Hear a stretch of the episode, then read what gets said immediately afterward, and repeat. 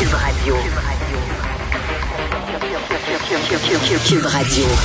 En direct à LCN. Notre premier rendez-vous de la semaine avec Richard Martineau. Salut Richard. Salut Jean-François. Écoute, d'entrée de jeu, je veux te parler d'un texte qui est paru hier dans le New York Post, un texte assez hallucinant. Alors, Ouais. les immigrants qui vivent à New York et qui sont tannés de vivre à New York parce qu'à cause du crime et l'insécurité, le prix des logements et qui veulent s'en venir au Canada, eh bien, les soldats américains de la garde nationale les attendent au terminus d'autobus de New York, leur donnent un billet gratuit et on les dépose près de la frontière canadienne en disant vous pouvez y aller. OK. OK, les Américains dompent littéralement leurs immigrants au Canada, ceux qui veulent venir, et ça, Ben c'est payé donc. par les payeurs de taxes aux États-Unis. Et dans le texte du New York Post, on cite le fameux tweet de Justin Trudeau où il disait euh, miséreux du monde entier, euh, venez au Canada, on va vous accueillir à bras ouverts. Donc on, euh, donc, on a compris le message et on prend ces immigrants-là et on leur paye le petit voyage au Canada en disant maintenant, Ben oui. vous n'avez qu'à traverser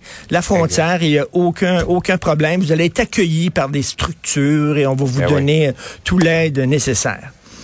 Assez Par particulier. ici, le chemin Roxham. C'est un peu qu'on- ce qu'on dit à ces gens-là. Tout à fait.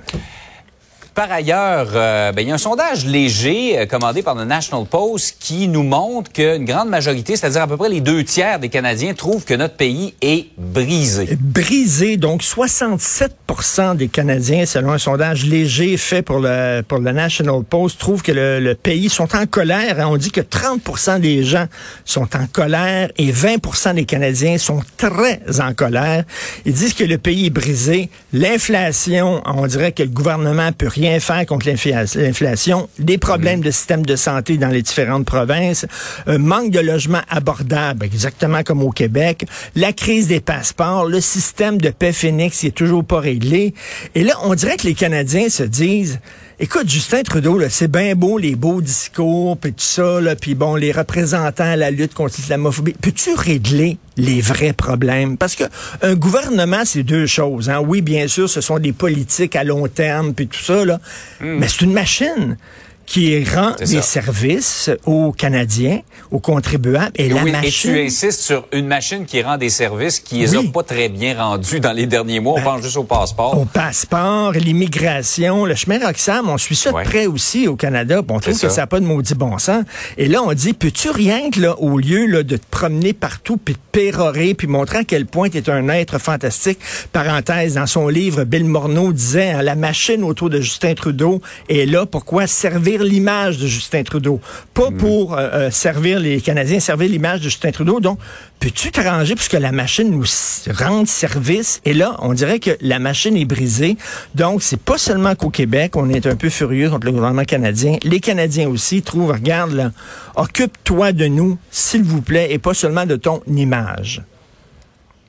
Par ailleurs, euh, une histoire hallucinante dans une école de Trois-Rivières. C'est un prof qui a eu des relations avec des filles mineures, mais il continue d'enseigner. En 1997, il y a eu une relation avec une fille de 16 ans, euh, son étudiante, qui est tombée enceinte. En 2000, il a eu une autre relation avec une fille de 16 ans.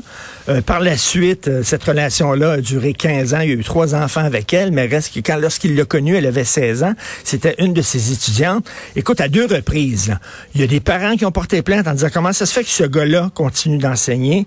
Il y a même des collègues à lui qui se posent des questions. Et là, euh, les journalistes du Journal de Montréal ont contacté euh, le centre de services scolaires, les anciennes commissions scolaires, et la porte-parole a dit aucune information ne nous permet de prendre quelconque action envers cet employé.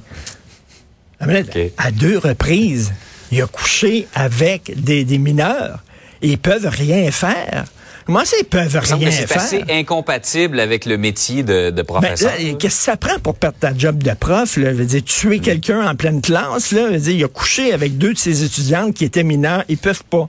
Ils savent pas quoi faire. Tu sais, c'est- quand on dit que la machine est brisée, je reviens là au premier, au premier truc, là, en disant, là, ah, ils sont même pas, ils sont même pas capables de régler un problème qui me semble être assez clair que ce gars-là a pas sa place dans une classe. Ils sont pas capables de régler ça. Alors quand ils disent qu'ils vont régler des gros problèmes même ça, là, je m'excuse, mais oui, bonjour. C'est assez particulier. J'espère que la publication de ce texte-là va brasser un peu les choses.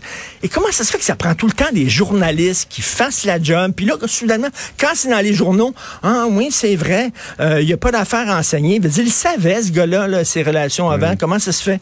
Incroyable. Et écoute, en terminant, je veux rien te, te, citer une blague qui me fait beaucoup rire.